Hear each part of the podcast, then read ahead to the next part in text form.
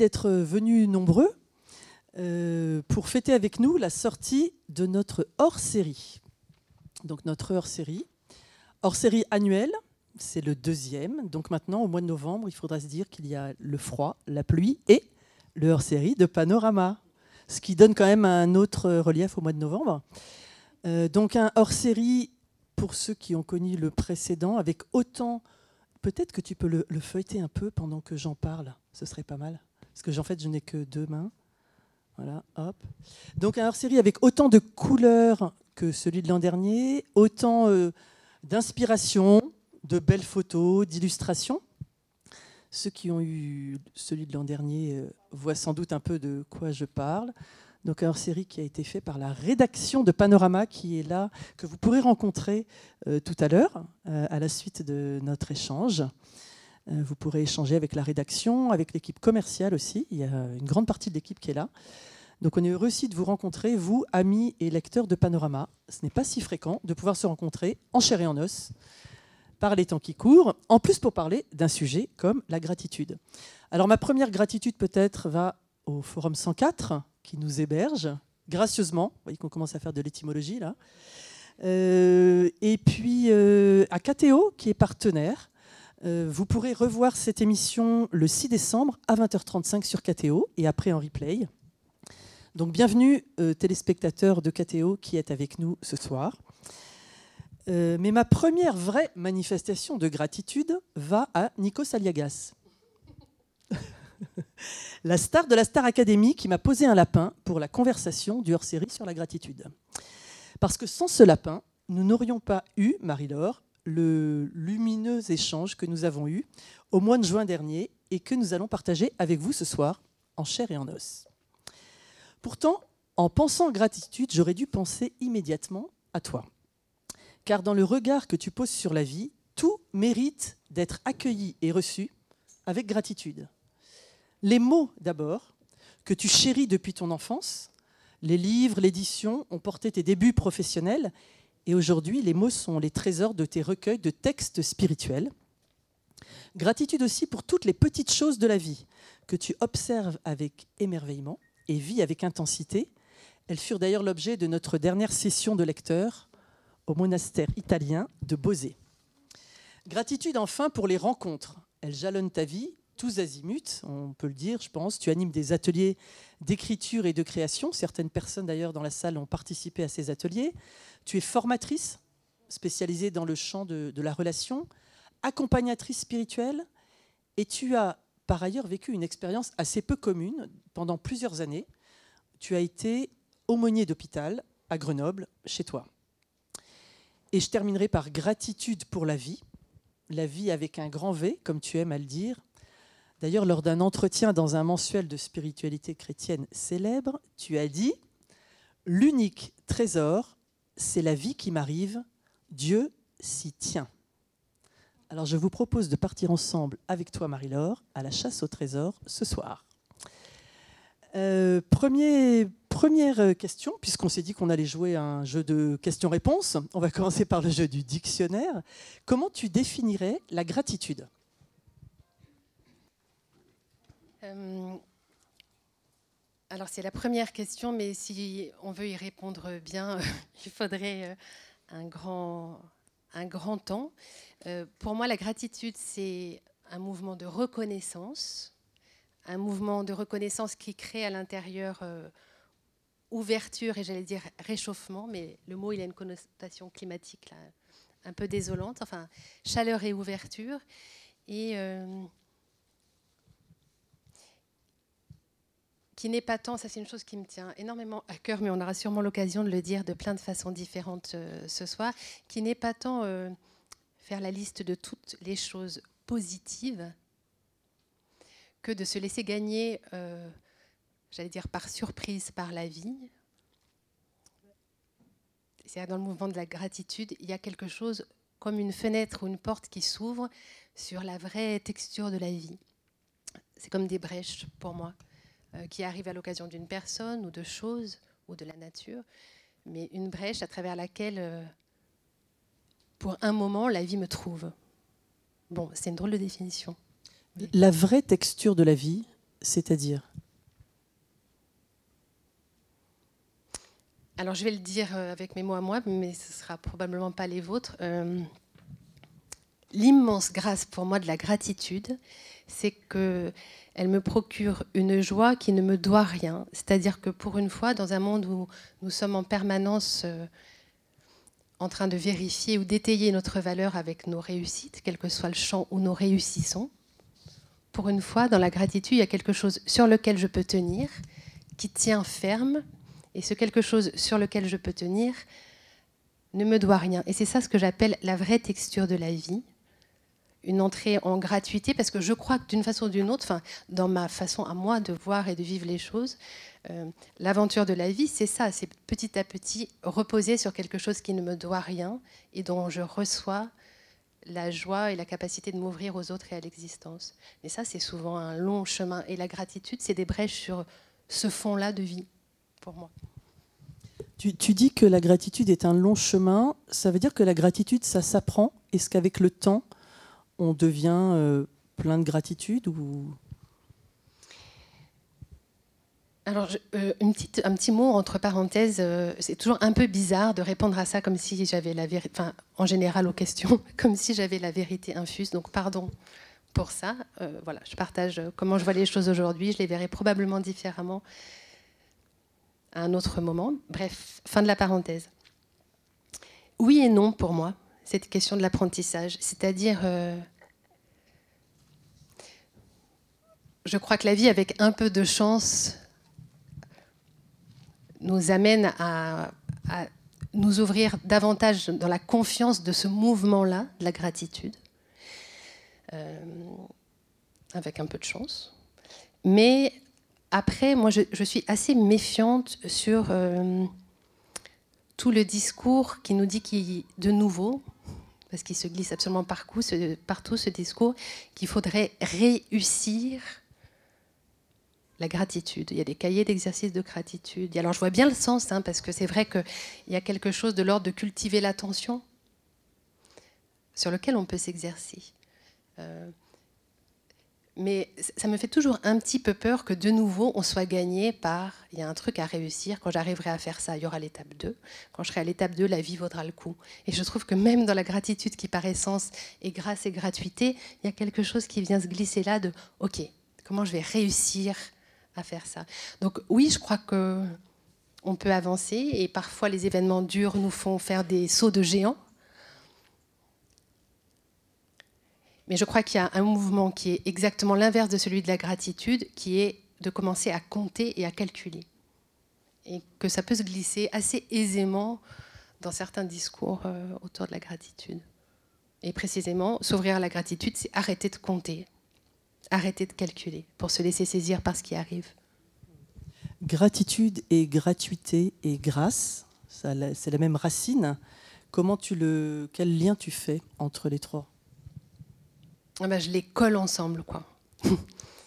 je les colle ensemble parce que euh, ce que je disais tout à l'heure sur euh, la gratitude, la gratitude, c'est faire fond sur quelque chose euh, qui ne me doit rien, c'est-à-dire c'est gratuit, c'est donné d'avance.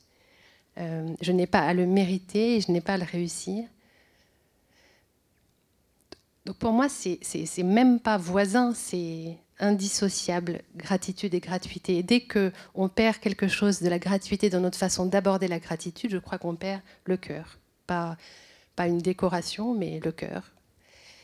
Et la grâce, c'est la même chose. Mais j'aime beaucoup, moi, la polyphonie du mot grâce, parce qu'il y a quelque chose euh, d'une forme d'élégance, de délicatesse, dans un certain sens de grâce, euh, et puis de don, de don.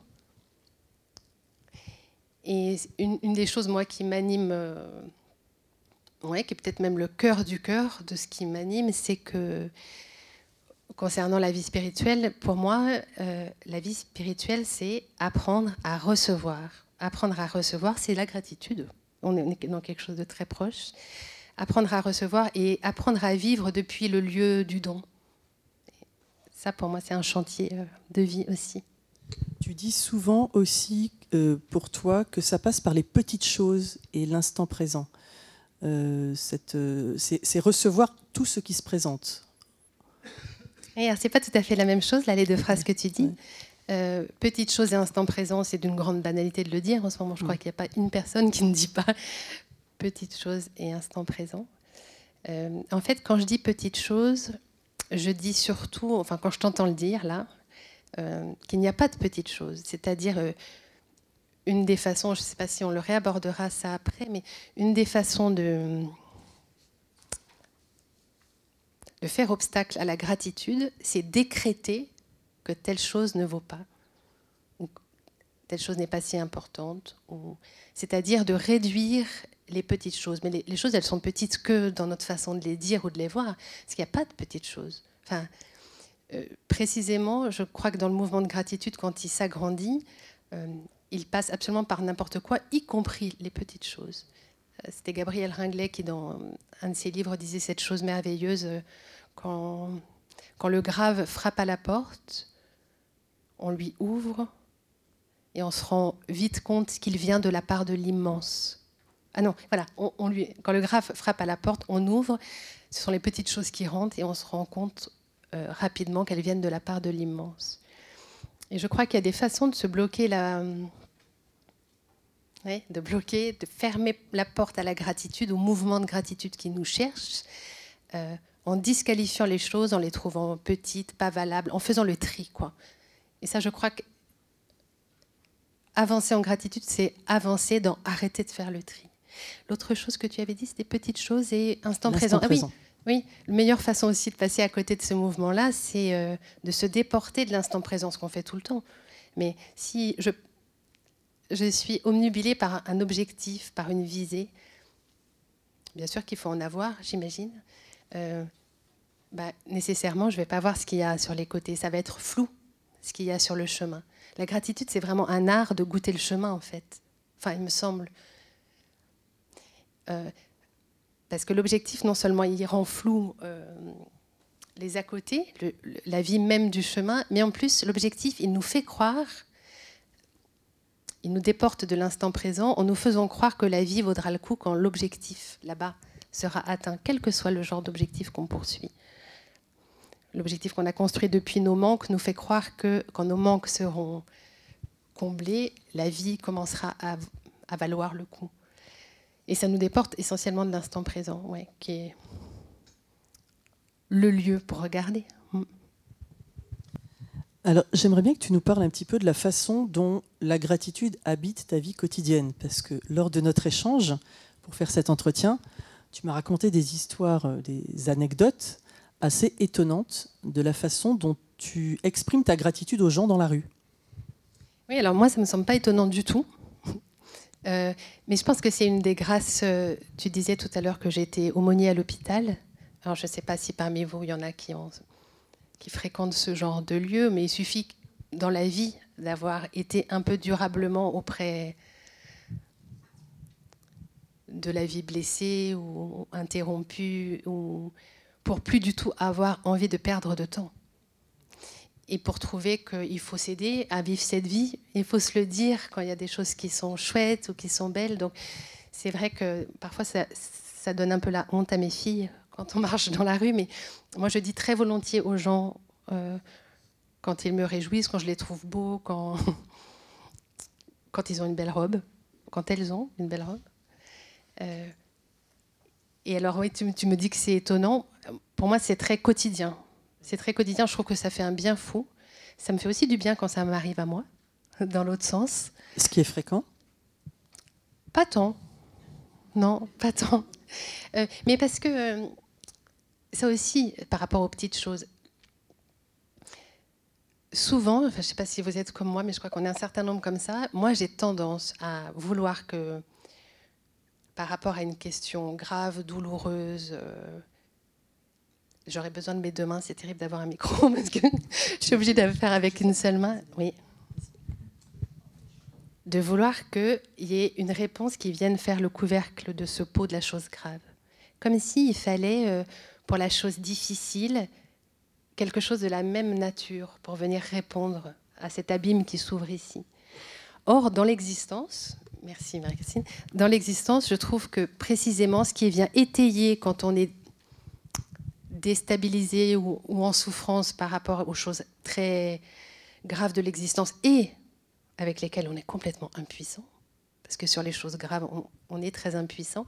Et ce qui vient nous étayer là, étrangement, eh bien, c'est le, la chaleur qui circule entre nous de façon extrêmement banale. Je dis ce mot, je trouve qu'il n'y a rien de moins banal. C'est incroyable ce que ça peut changer euh, la vie, que quelqu'un nous sourit, que quelqu'un ramasse quelque chose qu'on a fait tomber par terre, que quelqu'un nous aide parce qu'il a du temps. Là, je vous décris plutôt des exemples de ce que je fais moi, mais apporter des affaires et le propose alors qu'on ne se connaît pas dans la rue. Je suis toujours un peu désolée parce que quand je dis ça comme ça, euh, je, me dis que je n'évite pas le risque de paraître un peu mièvre. Et pourtant, je suis persuadée que quand on ne peut rien ici, et il y a quand même beaucoup de choses, on ne peut rien ici, faut donner du poids là. Et le poids là, c'est la phrase qui me revient. Euh, je co-animais une conférence euh, auprès du personnel de la petite enfance sur comment parler aux enfants de la mort. Et euh, suite à ça, il y a des personnes qui, nous demandaient comment annoncer une mort qui n'avait toujours pas été annoncée à un enfant. Et puis on donnait le conseil à la personne de, de demander à, la petite fille où elle en était et, si elle avait envie d'entendre la vérité sur ce qui s'était passé par rapport à son père. Et elle avait répondu cette chose-là. Euh, je veux la vérité, mais je veux qu'on me la dise avec des mots gentils. Je veux qu'on me la dise avec des mots gentils. Et, bêtement, quand les choses sont très difficiles, on a l'impression que dire avec des mots gentils, bah, ça vaut pas. De toute façon, c'est tellement épouvantable. Mais c'est justement là que ça vaut tellement.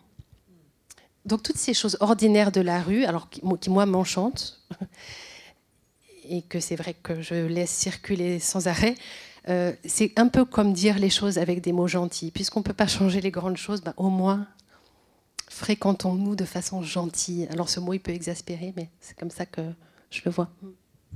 Alors tu parlais de, cette petite fille. Comment, euh, comment la gratitude, comment on peut l'exprimer au cœur de l'épreuve? Mais déjà, on peut l'exprimer que si on la ressent. Je me méfie énormément de toute tentative de vouloir plaquer un sens positif sur l'épreuve. Il peut y avoir quelque chose d'une violence absolument euh, extrême. Parce que la gratitude, encore une fois, pour moi, c'est pas colorer les choses en rose, quoi. C'est pas s'acharner à trouver que là il y a quelque chose de bien, alors que de fait on est en train de vivre quelque chose de très difficile. Euh, donc je ne crois pas qu'on puisse décréter au cœur de l'épreuve, mais enfin ça, euh, autant de personnes vous êtes, autant de façons vous aurez, j'imagine, de le dire pour vous-même. On ne peut pas décréter au cœur de l'épreuve, attention, regardons la chose positive. Et un des paradoxes, je trouve, avec la gratitude, mais enfin avec la vie spirituelle aussi, et puis avec, avec la vie psychique aussi, c'est que une des meilleures façons de se couper de la grâce, c'est vouloir ne regarder que la lumière. Alors que peut-être la tendance, ce serait ça, ce serait de dire euh, oh, ça c'est moche mais je veux pas le voir, ça je suis, pris aux entrailles mais je fais comme si je ne l'étais pas. Et là on finit par vivre sur la pointe de la pointe de nos pieds et à ne plus du tout pouvoir recevoir ce que la vie a à nous donner de précisément de lumière. Donc pour moi, paradoxalement, dans l'épreuve, le meilleur moyen de s'ouvrir à une forme de gratitude, c'est d'abord reconnaître à quel point on a mal peut-être ça va pas de soi avec ce sujet-là, mais pour moi, c'est sûr que le meilleur moyen de fermer à la gratitude, c'est de faire comme si la douleur n'était pas là. Et le paradoxe, c'est que s'ouvrant à la douleur, la reconnaissant verbalement, la reconnaissant euh, là où on est de la traversée, c'est bien rare que ça n'aille pas avec quelque chose qui arrive pas du tout généralement par la porte où on attend, quelque chose qui, qui fait qu'étrangement, après des choses très difficiles, on entend si souvent dire, euh, même si c'était très dur, je ne voudrais pas ne pas l'avoir vécu. Moi, je l'ai beaucoup entendu chez les personnes que j'accompagne. Je le pense aussi pour moi, parce qu'il y a quelque chose qui s'est donné là, à ce moment-là, de façon inédite. Mais si on se ferme à ce qui fait mal, je crois qu'on se, ferme aussi à ce qui fait la joie. Et, et c'est pas si simple, cette histoire-là. Parce que quand on ferme la porte, on la ferme pour les deux. Donc pour moi, j'y ai pas pensé tout à l'heure quand tu as posé la question, mais euh, quel chemin ou comment travailler Est-ce que ça se cultive cette histoire de rapport à la joie ou à la gratitude? Je crois qu'une des premières choses, c'est apprivoiser sa peine. Et je crois qu'apprivoiser son cœur blessé ou s'en approcher, c'est la façon de recevoir de la joie. En tout cas, moi, c'est comme ça que je vois les choses. Dans la conversation euh, du hors-série, tu disais aussi prendre la joie au sérieux. Ben oui, parce que alors on a un peu changé de en quelques générations. Euh, mon grand-père, par exemple, c'est lui que je revois là, mon grand-père maternel, euh, la joie, c'était pas sérieux. C'est-à-dire, si on était quelqu'un de sérieux, d'adulte, de responsable, de mature et tout ça, on était forcément comme ça. Si on était fantaisiste, léger, euh, joyeux, c'est qu'on n'était pas vraiment au cœur de la vie ou qu'on était un peu immature ou même qu'on était quelqu'un de pas très fiable et tout ça. Et il me semble, on en discutait avec euh, euh, vous tout à l'heure avant cette rencontre, que ça va devenir urgent de prendre la joie au sérieux. Urgent ça devient, c'est urgent de prendre la joie au sérieux. Plus ici, ces choses graves dont je parlais tout à l'heure euh, s'alourdissent, plus il va falloir consentir à vraiment donner complètement la consistance à la joie. Et c'est toujours le risque de disqualifier nos joies quand il y a des choses si graves qui se passent. Mais voilà, il suffit de regarder ce qui se passe actuellement. Quoi. Est-ce que je peux tout à fait donner mon crédit à tout ce qui me rend heureux, joyeux, qui allège la vie, qui l'enrichit, qui la, qui la colore, quand je sais qu'il euh, y a la guerre en Ukraine, etc., etc., etc., etc., etc. La liste, elle est absolument infinie. Et là aussi, c'est paradoxal parce qu'on aurait tendance à être si pudique et presque parfois d'avoir honte des joies légères Ah, mais c'est vraiment le moment, quoi. Je, pense de, oui, de prendre sa joie au sérieux. Pas seulement parce qu'il faut faire contrepoids.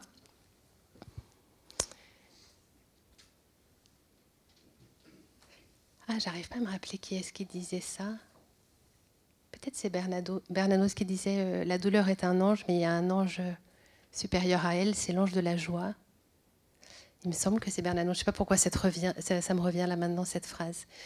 Euh, la joie aussi, elle a des choses à nous apprendre. Elle a à nous mettre au monde. La douleur aussi, je crois, nous met au monde la souffrance, la séparation, le deuil nous met au monde, un long accouchement, mais je crois la joie aussi. Alors tu es allé même plus loin dans notre conversation du mois de juin, parce que tu m'as dit que c'était de notre responsabilité de chrétiens de prendre la joie au sérieux.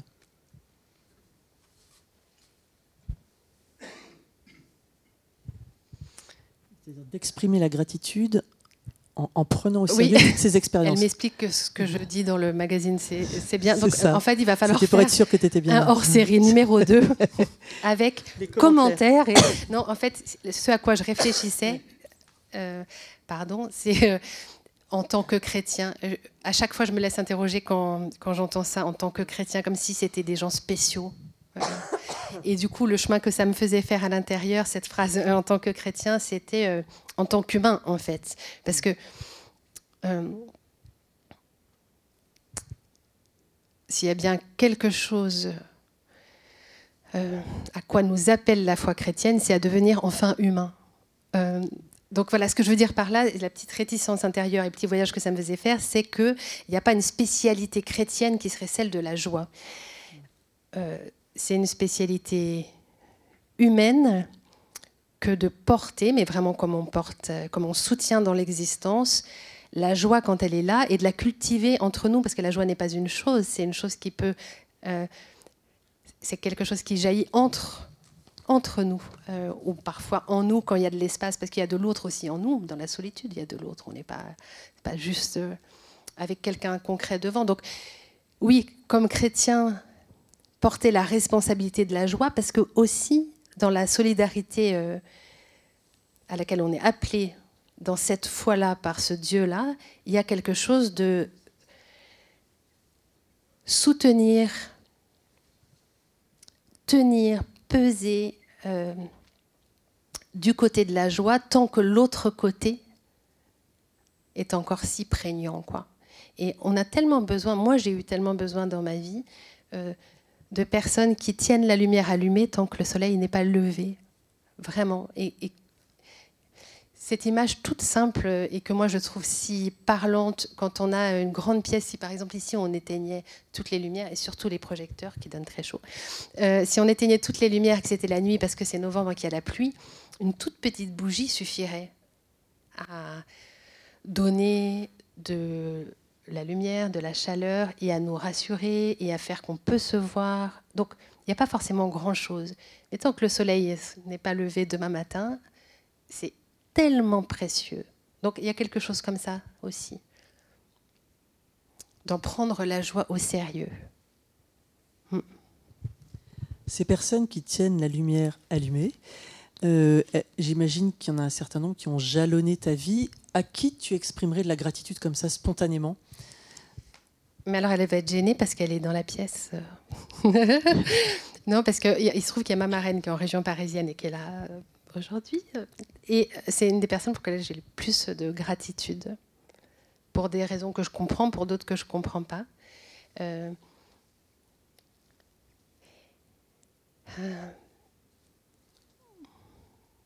j'ai plein de, visages, c'est très difficile de faire euh, une collection, mais c'est vrai que euh, c'est ce que je dis, je crois, dans le magazine. Je pense à ma marraine, je pense à ma grand-mère maternelle pour tout à fait autre chose, parce que ma grand-mère maternelle a vécu des choses très difficiles.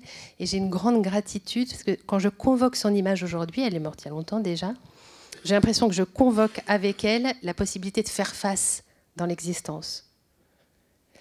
Donc je lui dois beaucoup, beaucoup, beaucoup. Et très concrètement, je l'invoque d'ailleurs, quand j'ai quelque chose qui me fait peur, je l'invoque pour qu'elle vienne se tenir euh, à côté de moi et qu'on y aille ensemble. Euh, j'ai une immense gratitude pour mes amis, mais là, une gratitude, je ne sais pas comment dire, je n'en reviens pas de mes amis. J'ai des amis incroyables. Euh, voilà, c'est comme ça. Euh, incroyable.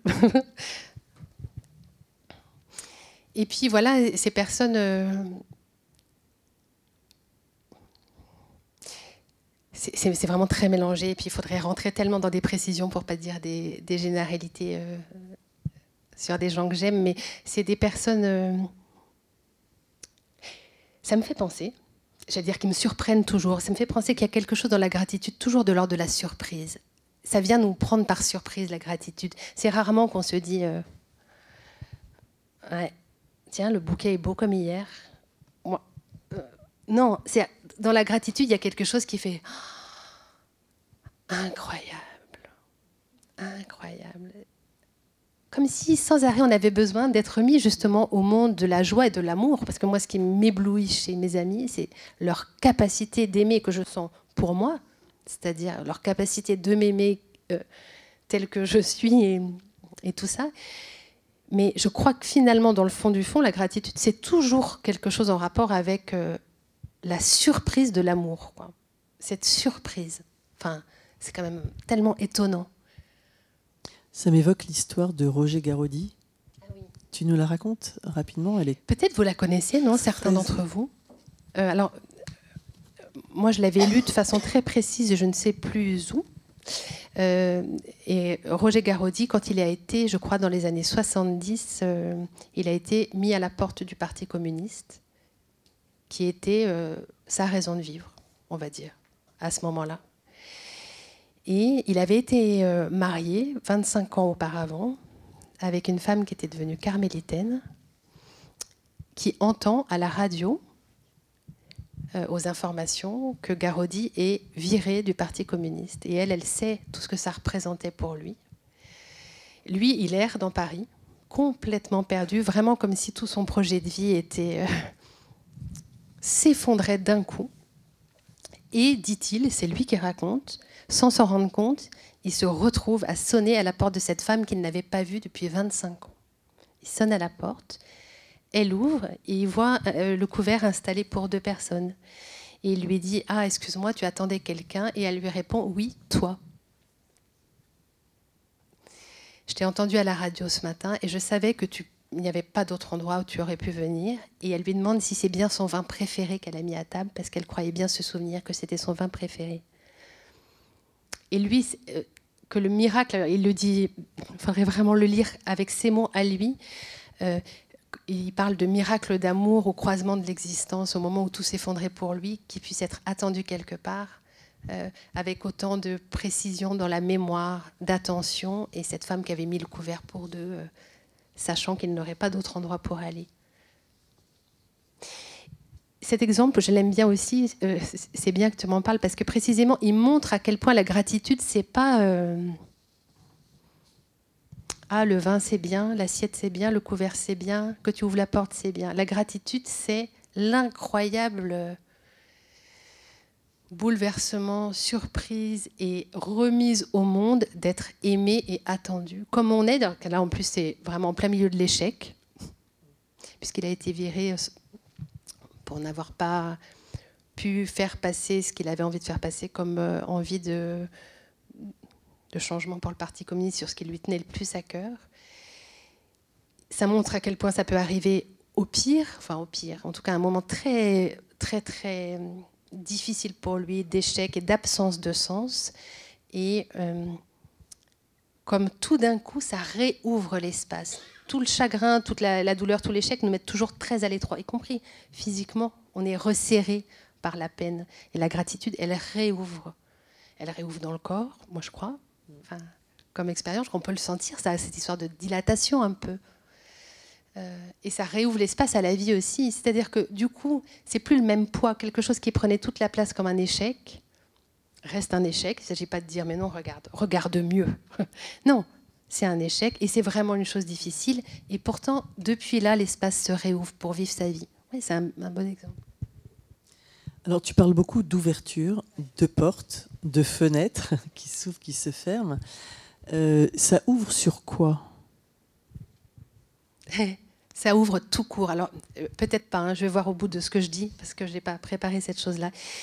Euh, mais je crois quand même que ça ouvre tout court. C'est-à-dire que l'idée, ce qui se passe dans la gratitude et ce qui se passe, je crois, pour le coup, dans. Comment appeler ça Dans le chemin spirituel chrétien, je ne sais pas comment dire, c'est que petit à petit, ça ouvre sans objet ça ouvre sans objectif, ça ouvre sans chose à trouver, ça ouvre tout court. Mais vous voyez, quand on voit les, les figures des saints, on sent bien qu'il y a quelque chose qui a été travaillé à même leur corps, à même leur visage, qui petit à petit ouvre. Et je ne crois pas qu'ils ouvrent à ceci, qu'ils ouvrent à cela, ils ouvrent tout court. cest je crois que ça élargit notre surface de résonance au monde et ça nous rend, je crois, petit à petit capables d'ouvrir à tout. C'est-à-dire, euh, c'est ça le point pour moi. Non pas d'ouvrir aux bonnes choses qu'on va aller euh, picorer, mais d'ouvrir à tout parce qu'on sait qu'il n'y a pas un lieu où la grâce ne peut pas circuler. Il n'y en a pas un. Si la croix dit quelque chose, pour moi, c'est ça qu'elle dit. Si dans la croix qui. Si dans Jésus mourant sur la croix, où vraiment aucune vie ne se donne à voir, à part l'échec, l'abandon du seul juste, la souffrance. Euh, et pourtant, la résurrection vient dire quelque chose de la vie est à l'œuvre à ce moment-là. Du coup, dans, cette ouverture-là, il y a l'ouverture à tout parce que nul lieu n'est indemne de l'amour qui nous cherche. Qui nous cherche juste pour la grâce de nous trouver, pour rien d'autre, quoi. Qui nous cherche pour vivre la vie avec lui au monde. Euh, du coup, voilà, je dirais ça, ouvert pour rien ou pour tout. Tu exprimes ta gratitude à Dieu? Oui, mais je suis pas très bavarde. Euh, en l'occurrence, parce que sinon je suis assez bavarde. mais euh, c'est-à-dire, c'est plus. C'est un waouh. Euh, oui, et puis c'est. Euh, j'ai pas tellement de mots pour ça avec lui. Euh, je, ne lui fais pas la liste comme une liste de Père Noël où quand il a coché les bonnes cases, je vais lui dire merci pour ça, merci pour ça. Je ne dis pas qu'il ne faut pas le faire hein, dans, les mouvements de, relecture, dans la prière d'alliance. Il y a des choses comme ça qui consistent à regarder ce qui s'est passé dans la journée et rendre grâce. Mais je crois que même ça, le cœur de rendre grâce, c'est pas tant de cocher, enfin de regarder ce qu'il a lui de nos demandes, ni même temps de faire la liste de tout ce qu'il avait de bien dans la journée. Pour moi, le cœur de ça, c'est plutôt euh, à partir d'une chose, peut-être qu'on va relire de la journée avec lui, laisser notre cœur reprendre flamme, c'est-à-dire le laisser nous réanimer. quoi. Et quand ce travail de réanimation est fait, peu importe si on a vu une chose ou dix fois dix choses de sa journée, euh, il ne s'agit pas d'avoir la journée le plus remplie de bonnes choses que de à l'occasion d'une chose qu'on aurait vraiment goûté, euh, laisser la confiance que son amour est à l'œuvre nous gagner. Et voilà, donc je lui dis, mais je lui dis pas tellement avec des mots. C'est surtout, euh, parfois, je peux me sentir juste dans la prière, dans un grand sentiment de reconnaissance pour l'infini, la gratuité euh, de son amour qui est partout. Et moi qui ne cesse d'y mettre de, limites, ça me fait tellement encore plus sentir à quel point il n'y en a pas. Et ce, décalage entre moi qui mets des limites partout et cet amour qui n'en a pas de limites me fait sentir dans une gratitude inouïe. Oui. Moi qui mesure toujours tout, moi qui compare, moi qui pèse, et lui qui fait pleuvoir euh, sur les bons et les méchants. Étymologiquement, Eucharistie, ça veut dire action de grâce. Ça veut donc dire merci. Est-ce que tu le vis comme, comme ça? Alors ça dépend. Des jours. Euh, je me souviens, je crois qu'on se disait dans la conversation qu'on avait eue pour le, hors-série, et c'est quelque chose qui reste très vrai pour moi. Euh, une des. Je alors je sais pas comment dire, parce que c'est quand même des choses pas très faciles à dire avec des mots, mais euh, une source d'intense euh, émerveillement et d'intense gratitude dans l'Eucharistie, c'est de voir que Dieu se donne dans quelque chose d'aussi prosaïque que du pain à propos de petites choses. Non seulement de prosaïque, mais oui, non, si, prosaïque, ordinaire, banal, et quelque chose qui se mange en plus. Pour le coup, c'est très catholique hein, ce que je dis là.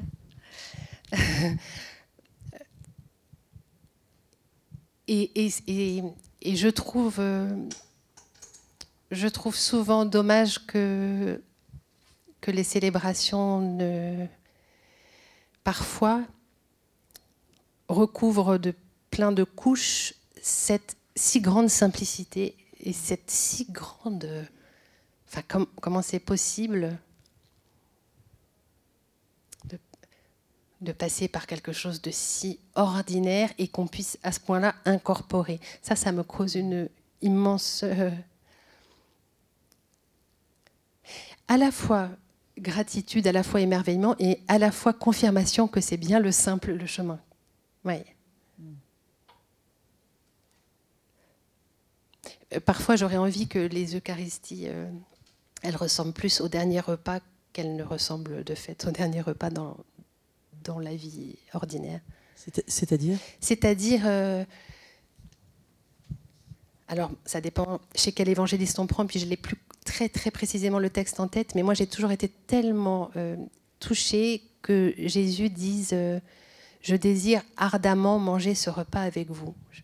Il y a une traduction en tout cas qui dit ardemment et que dans ce moment-là, il désire ardemment partager ce repas avec ses amis. Moi, je trouve ça... Euh, c'est-à-dire, je, le prends aussi au premier degré et d'abord au premier degré. C'est-à-dire, dans ce moment-là, il veut partager le repas. Il désire ardemment partager le repas avec ses amis.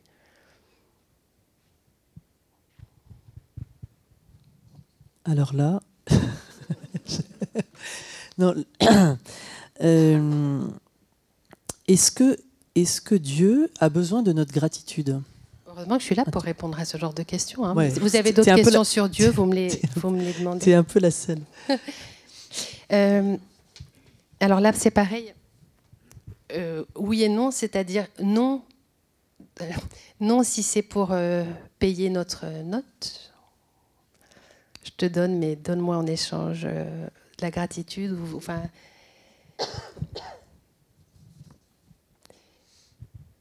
et oui, mais pas dans le sens, c'est pas de, gratitude dont il a besoin, c'est de nous.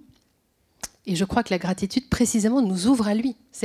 Pour moi, la gratitude, c'est juste que c'est le moment où on s'aime, si je peux dire ça un peu trivialement. Et je crois que dans mes représentations à moi, il n'y a rien d'autre qui ne poursuive à part s'aimer. Et la gratitude, c'est le lieu du flamboiement de l'amour, c'est-à-dire la grâce, la gratuité, s'aimer pour rien, s'aimer avec tout, s'aimer dans tous nos manques, dans toutes les difficultés, euh, et voir que rien de tout ça ne fait obstacle à ce que flambe entre nous l'amour. Bon, et ben ça, pour moi, c'est précisément ce que Dieu veut faire avec nous. Du coup, dans ce sens-là, il ne, poursuit que ce lieu-là de la rencontre. Du coup, en, entendant ça, je me dis euh, que peut-être ce serait ça une bonne définition de la gratitude, c'est le lieu de la rencontre entre nous et, lui, entre nous et l'amour, entre nous et la vie avec un grand V, vraiment ce lieu-là de rencontre. Et dans ce sens-là, je pense que c'est sa quête de nous trouver là, quoi. Après, ben voilà, je me méfie toujours. On a tellement vite fait, euh, sans cesse, de, revenir à quelque chose où on croit qu'on doit donner pour recevoir, alors que c'est le contraire. C'est tout, tout là et qu'on doit apprendre à recevoir. Hmm. J'ai envie de rester sur euh, cette parole pour conclure notre conversation.